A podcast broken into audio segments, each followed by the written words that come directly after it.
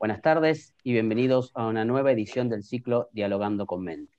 Para quienes no me conocen, mi nombre es Mariano Corvino, soy licenciado y magíster en Relaciones Internacionales, orientado en Seguridad Internacional y me especializo en prevención del lavado de activos. Soy además el fundador y director de la consultora Mente Internacional. En esta oportunidad nos acompaña el doctor Evan Ellis, con quien conversaremos sobre el avance de China en América Latina en la época post-COVID-19. El doctor Evan Ellis es profesor de investigación para América Latina y el Caribe en el Colegio de Guerra del Ejército de los Estados Unidos. Sus estudios se enfocan en las relaciones entre América Latina y actores externos, el crimen organizado y el populismo izquierdista. Ha publicado más de 270 trabajos, incluyendo cuatro libros. Ha servido como miembro del Grupo de Planificación de Política del Secretario de Estado con responsabilidad para asuntos del hemisferio occidental. Asimismo, ha dado testimonio frente al Congreso en varias ocasiones y ha presentado su trabajo en una amplia gama de foros en 27 países en cuatro continentes. Les solicito por favor que mantengan el micrófono en silencio y la cámara apagada mientras el doctor Evan expone. Luego que finalice, habilitaremos a preguntas. Les recuerdo que todas las charlas de este ciclo tienen como finalidad realizar aportes netamente académicos. Muchas gracias por ser parte. Un placer que estén con nosotros. Le cedo la palabra al doctor Evan Ellis. Muchas gracias por la oportunidad de estar en, este programa. También eh, gracias a, todos ustedes a, quienes están con nosotros acá hoy. Um, y bueno, me da mucho gusto poder uh, compartir mi trabajo y perspectivas con, ustedes sobre las actividades de China en América Latina. Um, es un tema que básicamente he seguido durante los últimos 16 años y lo que quiero ofrecer hoy uh, no quizás uh, una um, revisión de, todo lo que está ocurriendo, lo que es mucho, sino lo que yo he visto son algunas de, las tendencias importantes y los cambios especialmente en, esta época post-COVID. Um, pero quiero empezar, quiero uh, em, empezar que um, lo que yo voy a decir hoy noche es mi opinión personal y no representa ni el gobierno de los Estados Unidos uh, ni mi institución para, para que trabajo el Instituto de Estudios Estratégicos de Guerra del Ejército. bueno, para comenzar, entonces, realmente tenemos que reconocer que uh, el perfil comercial de, China en la región ha expandido de, forma significativa en los últimos 20 años. Ah, como ustedes saben muy bien, ah, por ejemplo, en, en lo ah, intercambio comercial ha crecido por más un factor de, 20 hasta llegando a más o menos a 330 mil millones de dólares en, el último año. también ha crecido mucho la inversión china en América Latina, llegando aproximadamente a 130 123 mil millones de, dólares, lo que es significativo, aunque todavía menos de los otros actores como los Estados Unidos. Um, y también uh, préstamos. Uh, los dos bancos principales de, de, China, o sea, el Banco de Desarrollo Chino y China Exim Bank, juntos um, ha prestado aproximadamente 150 mil millones de dólares desde 2005. O sea, esas son cantidades significativas que obviamente ha llamado la atención de actores ah, políticos y económicos en la región y por supuesto también en, Washington.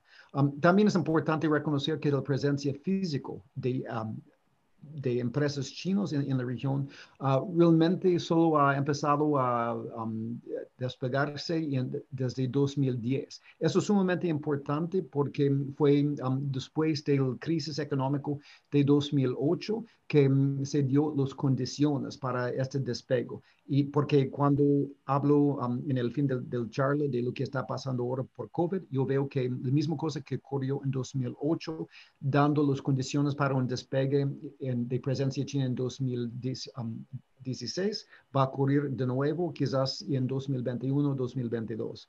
Um, pero antes de empezar esto, quiero conversar sobre 12 características uh, de esta presencia china que, que yo veo en, mi trabajo y también hablar un poco sobre específicamente proyectos en, en Argentina y luego llegar a este punto post-COVID. Entonces, las características que, que yo veo, um, número uno, hay que reconocer que este avance está, está ocurriendo en todos los sectores. Obviamente, minería, y sector de, petróleo, pero también en telecomunicaciones, en construcción y fabricación.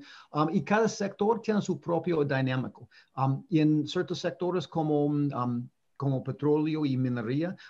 Se trata más de fusiones y adquisiciones que, que impulsa el avance. En otros sectores, por ejemplo, en telecomunicaciones con Huawei y ZTE, es más un factor de, de crecer poco a poco con la expansión de negocios existentes.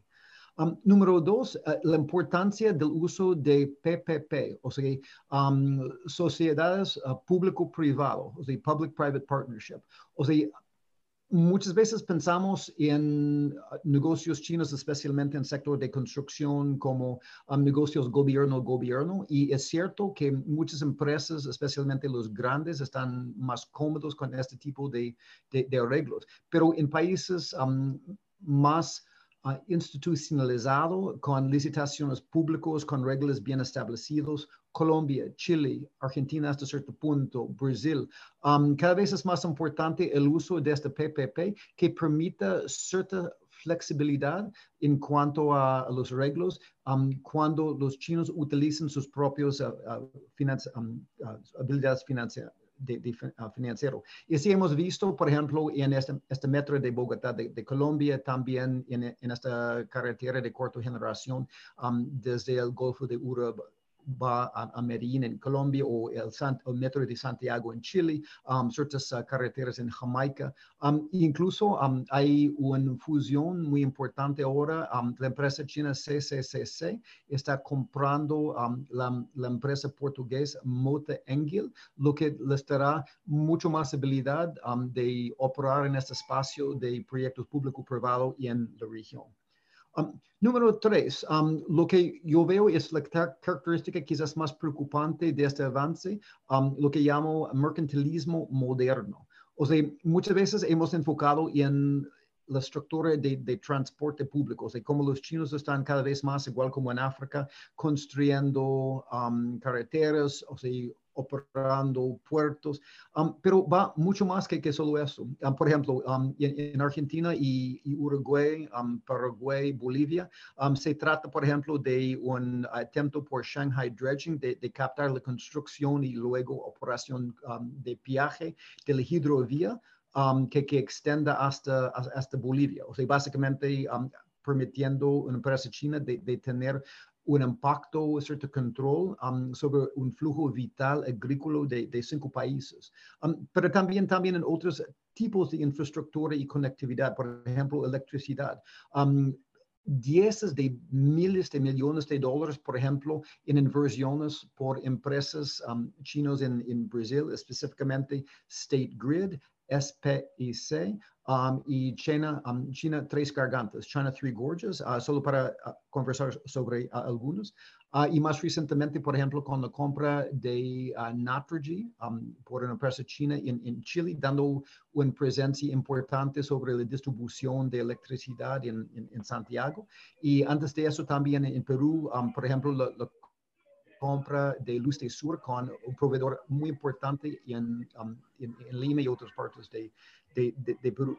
Más podemos hablar de telecomunicaciones, uh, también um, en el sector de, de, finanzas, la manera en que um, empresas chinas, bancos chinos como um, como, como ICBC y CCB, entre otros, están operando um, en, en, este sector. Uh, no solo a través de, préstamos, sino lo que se llama branch banking. Obviamente en Argentina, por ejemplo, esta compra hace unos años uh, por ICBC de Standard Bank, ahora un operador muy importante um, en, en, Argentina.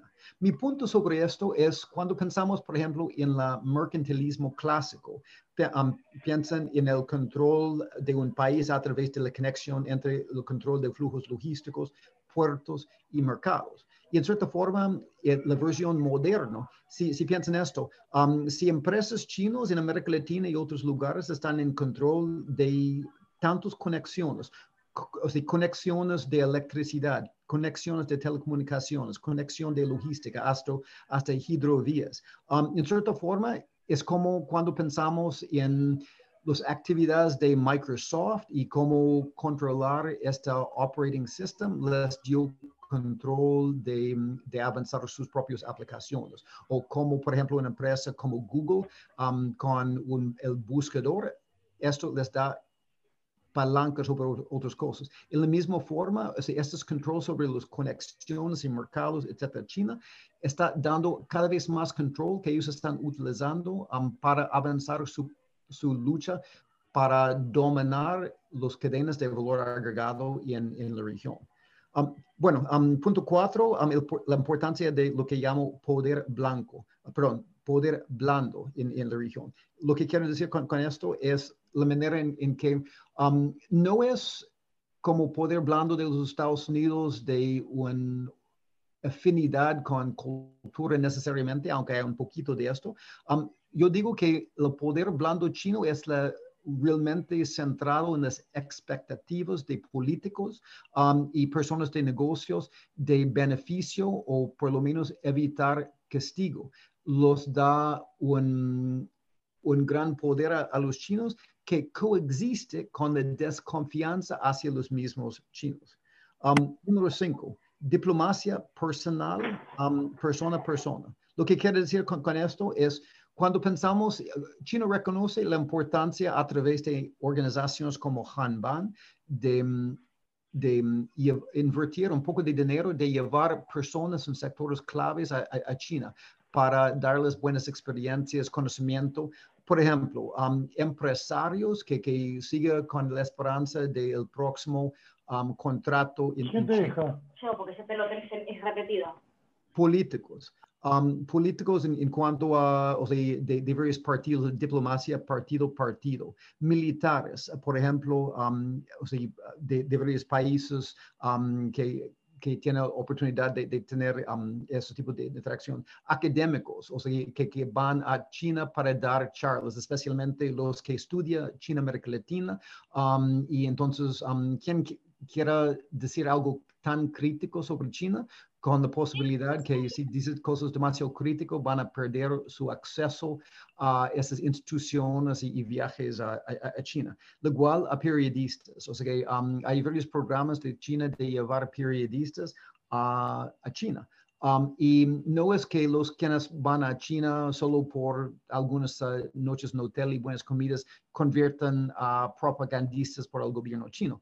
No, pero lo clave es que mm, estas cosas de esperanza de seguir estos viajes y, hasta cierta gratitud, quizás causa que ellos eviten a veces decir de, forma muy crítico o investiguen un poquito más antes de decir algo crítico al, gobierno chino. Y eso tiene un impacto preocupante en, en el discurso, aunque muy, muy sutil.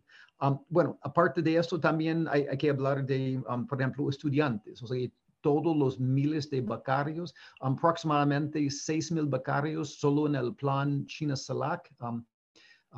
2019 um, hasta 2021.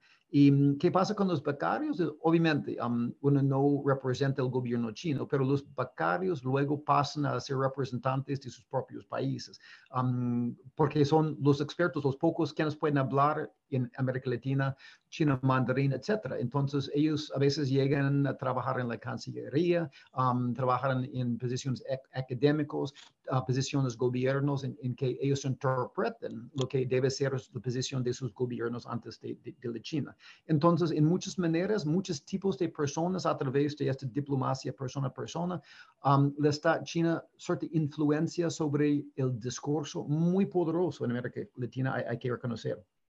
Bueno, um, el rol de la lucha diplomática con, con, Taiwán, eso es mi punto número seis. Lo que yo veo es importante es reconocer um, la manera, en que no solo se trata de diplomacia, y obviamente um, en América del Sur, uh, solo Paraguay reconoce a Taiwán, y en el Caribe y uh, cinco países, y en América Central cuatro países. pero el punto es, lo que, lo que pasa es, es que cuando hay un cambio, de mm, Taiwán a reconocer China continental es como se estalla una granada en un campo de, de, batalla, porque um, los élites van a sus viajes a China con élites comercio. Y no es que mm, el país espontáneamente empieza a exportar muchos de sus productos tradicionales a, China. No, pero lo que pasa es muchas veces esos élites bien conectados reciben arreglos especiales para exportar su café o su fruta o, sus productos tradicionales. Um, también hay muchas veces, y hemos visto en Costa Rica en, 2000, um, en, 2007, hemos visto en, El Salvador, hemos, hemos, visto en República Dominicana, hemos visto en Panamá, un sinfín de memorándum de, um, de entendimiento poco, o sea, poco transparente, que en cierta forma abre muy rápidamente el mercado a empresarios chinos. Encima de esto, um, parte del, desafío es que los estudiantes que, antes estudiaban en Taiwán en lugares como Tamcan, ahora ya pierden esas becas y hay una nueva generación que estudian um, por becas de Hanban en, en China. o sea, en cierta forma, muy rápidamente hay, y a veces hasta con un TLC, un gran avance en este país de la posición económica y influencia de, de China en este país por este cambio de reconocimiento diplomático. Número siete, lo que yo veo es el rol del gobierno chino antes del crimen organizado y corrupción. obviamente hay, hay, muchas quejas Um, de empresas chinos que um, quizás uh, o sea, se involucran en actos de corrupción para obtener sus contratos o la cuestión que si hay en comunidades chinas en el Caribe um, o sea, tráfico humano de, de, chinos, etc. Yo no veo que el gobierno chino necesariamente está cómplice en, en esto, pero lo que veo es que a veces el gobierno se involucra en solucionar estos problemas o no um, en la manera que más le conviene. Um, por ejemplo, um, en, cuanto a en Argentina, cuando había un aumento en problemas con crimen organizado uh, hace unos años con esta, con, con esta pandilla Shui, o sea, este mismo problema presentó una oportunidad para el gobierno chino de involucrarse con el gobierno anterior, um, de, aumentar su presencia y cooperación policial. Um, pero en otros momentos, cuando la corrupción está permitiendo un avance de sus propias empresas, a veces no se involucra. E, entonces, um, yo, yo veo que la relación entre el gobierno y, y el comportamiento de sus empresas es, un tema a veces un poco complicado.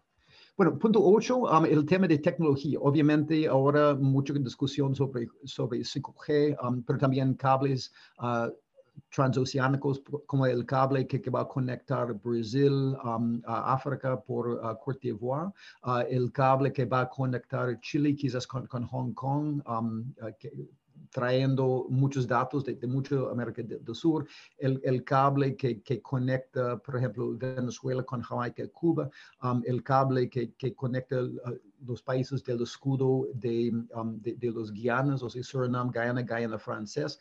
Um, todas esas cosas son importantes, no solo se trata de, de espionaje militar, sino, um, por ejemplo, cuando empresas como Huawei tienen acceso a estos datos, especialmente el procesamiento de, de los datos en sitios remotos, abre el riesgo que pueden utilizar este acceso um, para, para captar información sobre las características personales de, por ejemplo, um, no es conveniente que, que, mm, que Huawei sabe quién es el amante del viceministro, porque este tipo de cosas abre oportunidades para influencia y también a veces oportunidades para, para, conocer posiciones comerciales de empresas, tecnologías, e, etc. O sea, hay muchas maneras, no solo militar, en que acceso a los datos personales y comerciales abren vulnerabilidad a la soberanía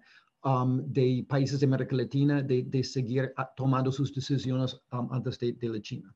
Um, también para mencionar unas cosas más, número nueve, quiero hablar brevemente de espacio. Obviamente, este tema de, de esta, estación, esta estación espacial en de, de Agrio es, es, un tema importante, pero también hay que destacar que Brasil ha lanzado, bueno, Brasil y China han colaborado en como um, cinco satélites bajo el programa Cybers y, también um, casi el programa entero espacial de Bolivia y Venezuela está hasta estaciones de control terrestre, está diseñando y uh, diseñando y, también los, um, o sea, los personas capacitados en China. Entonces, dando China a gran acceso a, todas esas arquitecturas espaciales y todas las informaciones electrónicas que, que colectan a través de, sus satélites.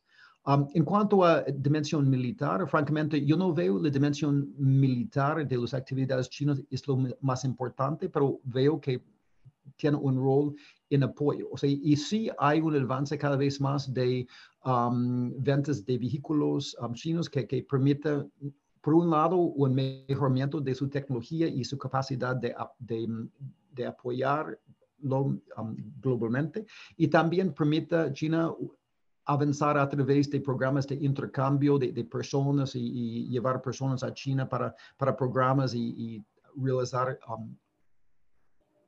interacciones, ah, como por ejemplo hizo con el despliegue de sus fuerzas a Haití, um, en, en MINUSTAH durante casi ocho años. Um, eso da la oportunidad para, para China conocer mejor um, sus pares en América Latina para poder operar de manera cada, vez más internacional en todas partes del, del, mundo si en algún día para defender los intereses chinos hay que hacerlo, con o sin acuerdos formales de, de, intercambio. Um, y bueno, también para, para mencionar um, la cuestión de seguridad. La más que las empresas chinas operan en América Latina, um, por ejemplo, si pensamos en la operación en los yacimientos de, de petróleo uh, en, en, en, Colombia y en el parte donde operaba el FARC y el ELN. Uh, parte del problema es que cada vez más a esto hay secuestros, hay violencia, hay paros, hay otros tipos de, problemas y cada vez más China está operando en la tierra con sus empresas, necesita tener una relación um, con sus propias empresas de, seguridad y, y, sus, y, propias personas um, uh, para, para pensar en, cómo defender sus intereses en, en otras partes.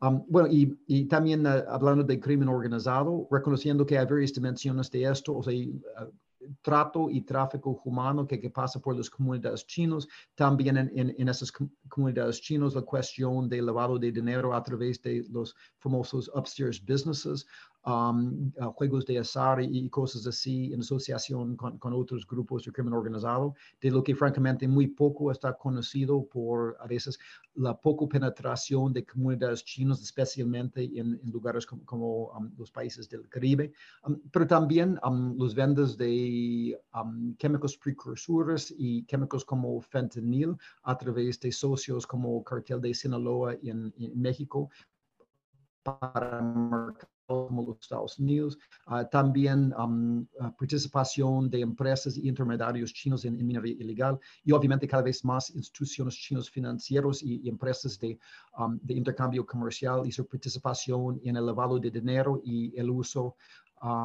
de activos y, flujos de, de comercio para, para lavar dinero. Bueno, brevemente quiero mencionar algunas cosas sobre Argentina y, hablar del futuro. Um, lo de Argentina, obviamente, um, con el regreso del gobierno peronista, um, obviamente hay, muchos lazos preexistentes establecidos durante el gobierno de Néstor Kirchner y, Cristina Fernández de, Kirchner, que, que permite retomar ciertas características de la relación de antes. Y bueno, um, ya se ha anunciado la visita del presidente Fernández um, a China quizás en marzo o abril de, este año por venir. Um, pero también, y también se, se, nota la estrecha cooperación con, con, China en la lucha contra, contra COVID. Uh, se tenía llamaba Operación Shanghai, um, involucraba hasta 35 vuelos y, tres naves.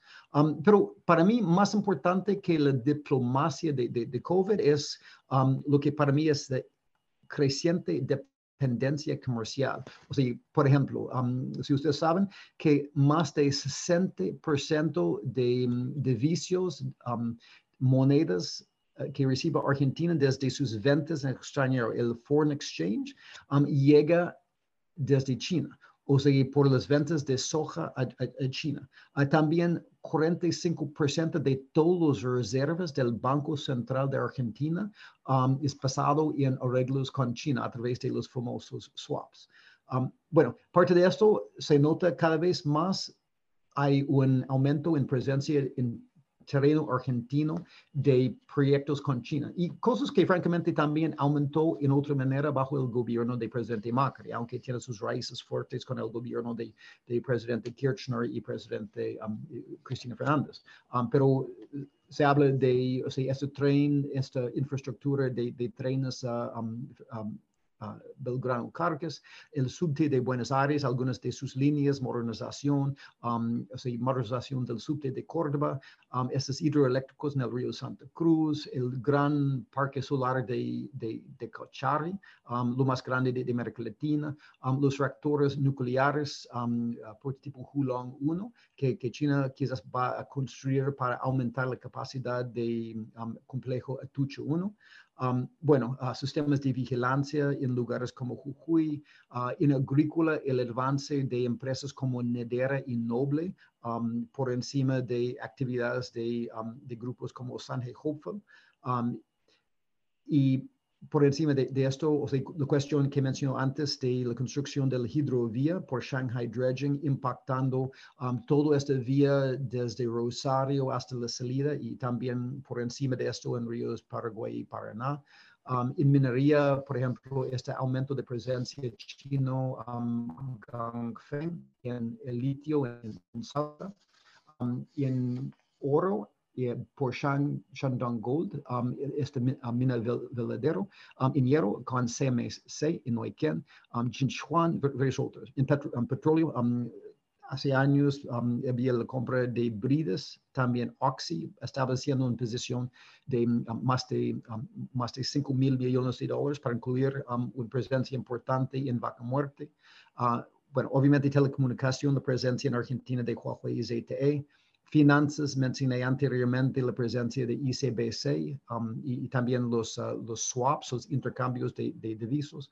Um, mencionamos en el espacio el radar de espacio profundo en Bajada de Agrio por, por, China y hasta otras dimensiones, por ejemplo, la flota de pesca chino en aguas profundas de Argentina y ciertos problemas um, que Argentina ha tenido esto en, en mantener ciertos barcos chinos fuera de su zona económico exclusivo.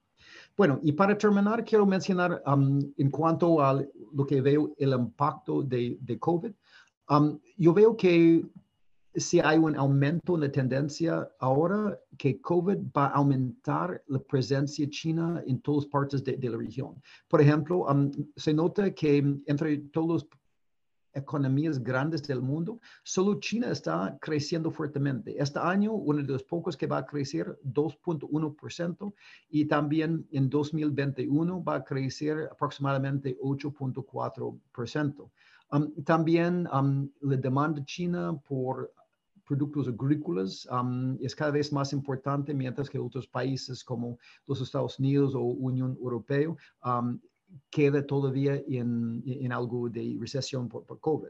Um, también oportunidades de, de, dar apoyo financiero para rescatar gobiernos necesitados. Por ejemplo, Ecuador se acordó de pedir prestar 2.6 mil millones de dólares más de China para cubrir sus necesidades financieras um, Ah, graves y, también se especula que Argentina, este gobierno de Cristina, podría encontrarse en la misma posición dentro de, de, poco con las dificultades fiscales financieras que, que, ha tenido. Um, también mencioné um, este aumento um, en presencia china que podría acelerar.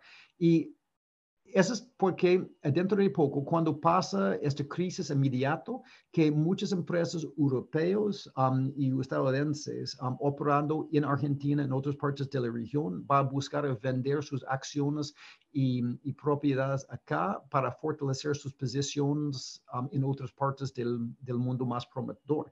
Y cuando esto pasa, ¿quién va a tener el dinero para comprar esas acciones, sino empresas chinas. Entonces, lo que yo espero es en aproximadamente 2021 um, o 2022, igual como vimos um, después de, del crisis de 2008, un aumento en presencia china, pero con muchas dificultades. Número uno, porque igual como en 2010, um, va a ocurrir, los nuevos empresas chinos va a ser un poco torpe en gestionar um, sus relaciones con gobiernos locales y, personas locales y, y, reglas, etcétera, etcétera. Número dos, estas empresas chinas van a establecerse en una región donde hay mucho más movilización política, mucho más necesidad, mucho más crimen por la situación que ahora um, está ocurriendo con, con, con, COVID y hasta más resentimiento hacia China por su rol en, en Wuhan y en, en dar uh, alas a, este virus uh, mundialmente. Y entonces va a ser un fenómeno interesante este gran aumento nuevo de presencia china y mm, influencia político-social, pero también con la obligación de utilizar esta palanca um, para gestionar un, quizás resistencia y muchos problemas contra esto, y también bajo la sombra de varios países en la región, incluso los Estados Unidos, con un profundo incomodidad sobre este avance. Bueno, um, esos son mis, mis comentarios y con los más o menos 10 uh, minutos que, que, nos queda, uh, muy felizmente contesto cualquier pregunta que, que, ustedes me quieran presentar. Muchas gracias por su atención y con gusto espero sus, sus preguntas. Muchísimas gracias, doctor Evan, lo hemos escuchado atentamente. Eh, tenemos aproximadamente unos seis minutos para responder eh, preguntas. Eh, han llegado algunas eh, por vía privada. le doy la, bienvenida a todos. Quien quiera prender su cámara en este momento no hay inconveniente. Em, la primera pregunta que me había pedido el señor coronel Locatelli, lo escuchamos. Bueno, buenas tardes, Evan. Un gusto estar nuevamente en contacto. Hace unos años nos vimos aquí en Montevideo y unos años después nos vimos en Estados Unidos, en American World College. Eh, un placer. Muy eh, bueno, felicitarlo por la, por la exposición, muy, este, muy exhaustiva, como nos tiene acostumbrado a través de sus artículos y sus publicaciones. Eh, le surgen muchas preguntas a través de, de, esta, de esta publicación, ¿no? Una, y usted ha sido muy claro en lo que tiene que ver la incidencia desde lo que es, desde su punto de vista, eh, la, la, soberanía de nuestros países. yo lo, que, lo que veo, y se discute mucho académicamente, es si estamos en presencia de una nueva guerra fría con otras características entre los Estados Unidos y China. Y en ese sentido, la pregunta que me surge es, bueno, si, en el caso que así estuviéramos, aunque, aunque esa guerra fría tuviera particularidades distintas, es decir, o, sectorialmente distintas, eh, cuál es el rol de los Estados Unidos para, eh, desde el punto de vista de la política exterior, como fue en otra época, para contrarrestar esta influencia, eh, más teniendo en cuenta la, situación de estos países eh, que, están pasando por un momento de debilidad económica muy importante, muy significativa mi coronel, un gusto tener su pregunta. para mí, obviamente, lo crítico es, es con esta nueva administración de, de, Joe Biden. O sea, para cuando asume en, enero, vamos a tener por lo menos una oportunidad de, de, de pensar cuáles serían las estrategias, hacer algunos ajustes, etcétera. Um, pero yo creo que lo básico, um, número uno, es que um, los Estados Unidos está estrechamente ligado a lo que pasa en, en la región a través de la interdependencia financiera, uh, comercial, uh, a través de los uh, lazos de, de, personas por la geografía y, bueno, obviamente por otras cosas que, que pasan por flujos de droga, por por, muchas cosas. Entonces, lo que pasa en la región impacta a los Estados Unidos. Entonces, hay, o sea, cuando lo ignoramos, la región, bueno, también sus condiciones nos afectan, como hemos visto con, con las crisis de inmigración. Um, pero yo creo que lo clave es que los Estados Unidos no pueden prohibir que América Latina hace cosas en la región, sino um, tiene que um, ayudar a la región a fortalecer sus instituciones para, para hacer mejores decisiones en cuanto a la planificación y evaluación de, de propuestos chinos, um, de también um, instituciones que, que, mejor pueden supervisar y esforzar sus propias leyes, también um, de insistir en ciertos sectores donde hay vulnerabilidades estratégicas como esto de Huawei Telecomunicaciones, de, de evitar quizás malas uh, decisiones que podría impactar negativamente su, soberanía. Um, pero por lo, menos, por lo general, yo, yo, creo que realmente es una oportunidad de, de trabajar con América Latina, um, no para bloquear China, sino para ayudarlo en realizar mejor el valor que promete China sin um, ser víctima de algunos de los instintos más predatorios de, de, de sus empresas y los intereses predatorios de, de partes de, su gobierno. Muchas gracias por la, la pregunta y bueno verle acá, mi, mi, Bueno, muchas gracias. Eh, bueno, da para mucho más, pero bueno, estamos con el tiempo muy acotado. Muchas gracias, Daniel. Muchas gracias, doctor Evan, y muchas gracias a todos por haber estado en el día de hoy. Personalmente, eh, ha sido un placer y un honor que usted eh, nos acompañe en este ciclo Dialogando con Mente, en nuestra charla número 39. Doctor Evan tiene un minuto para despedirse. Gracias. Muchas gracias, Mariano, y, todos ustedes también por, por conjuntar con ese programa. Um, yo tengo un, un, grupo de personas con quienes yo comparto mis publicaciones sobre China en la región y otros temas de, América Latina. Um, es um, r-evan-ls.hotmail.com. Uh, también es disponible a través de, de, Mariano y su programa Mente Internacional. quiero reconocer el trabajo que Mariano hace con su programa acá y estoy con mucho gusto acá para añadir quien, quien quiera uh, listo para mantenernos en contacto. Um, también reconozco la importancia y lazo, como mencioné, entre los Estados Unidos, uh, mi hogar, y, y los países de, de, América Latina. Reconozco que a veces, aunque no actuamos en Washington como tenemos esta interdependencia. Um, realmente lo que pasa en la región nos impacta. Con China, otro, esto nos da oportunidades para, para ver, de trabajar juntos en, en mejor manera.